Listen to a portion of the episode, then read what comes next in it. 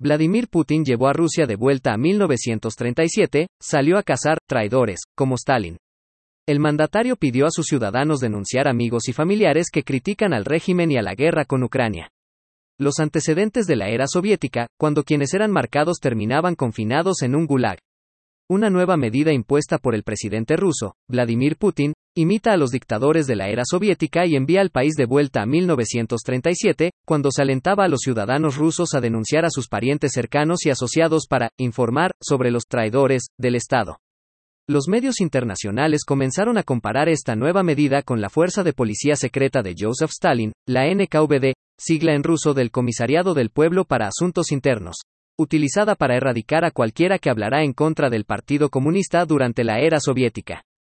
Estas tácticas llevadas a cabo por el entonces cabeza del gobierno, resultaron en que más de un millón de personas fueran tildadas de saboteadores, o enemigos del pueblo, y enviadas al Gulag, Dirección General de Campos de Trabajo.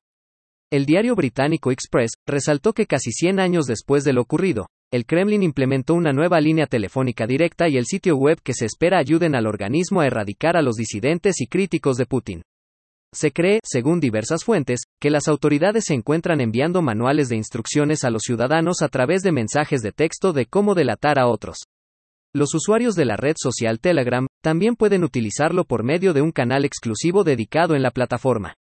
Este nuevo método impuesto por el Kremlin ha llevado hasta el momento una joven dependienta de 22 años a pasar 24 horas en una celda después de decirle a un extraño en un bar de Moscú que no estaba de acuerdo con la guerra. La joven afectada le dijo al diario Sunday Telegraph que fue solo una charla. Se molestó mucho porque no compartíamos su opinión y comenzó a discutir, diciendo que Putin y la guerra tenían toda la razón. En consecuencia, el hombre en cuestión fue expulsado del bar, pero menos de una hora después, la policía rusa apareció y pidió a la mujer y a sus amigos que salieran. A continuación la metieron en una celda y la multaron por desacreditar a las Fuerzas Armadas rusas.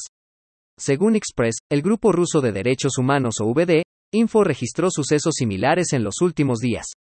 Uno de ellos ocurrió en una escuela en Rusia Central, en donde los alumnos delataron a su propia maestra luego de haberla grabado en secreto haciendo comentarios sobre la guerra.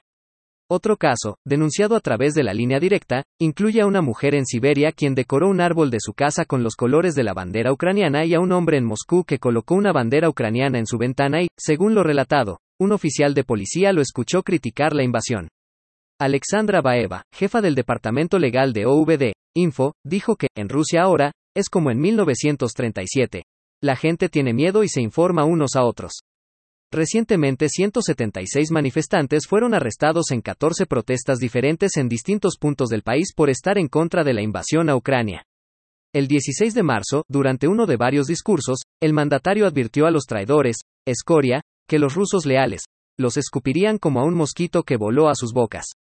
Durante su discurso, expresó que no juzga a los que tienen villas en Miami o la Riviera Francesa o a los que no pueden arreglarse las sinostras o follegras o las llamadas e-libertades de género.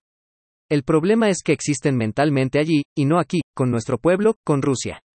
Occidente intentará apostar por la llamada quinta columna, por los traidores, para dividir nuestra sociedad, para provocar una confrontación civil, para esforzarse por lograr su objetivo. Y hay un objetivo, la destrucción de Rusia, dijo tajante. Joseph Stalin utilizó durante su mandato el término quinta columna, para describir a cualquiera que creía que estaba en contra del Partido Comunista.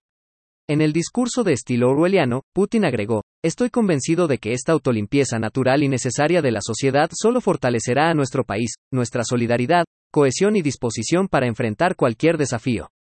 Seguir leyendo. Putin odia al siglo XXI. No es el único crece la indignación global por los crímenes de guerra de Putin en Ucrania y la UE prepara nuevas sanciones contra Rusia.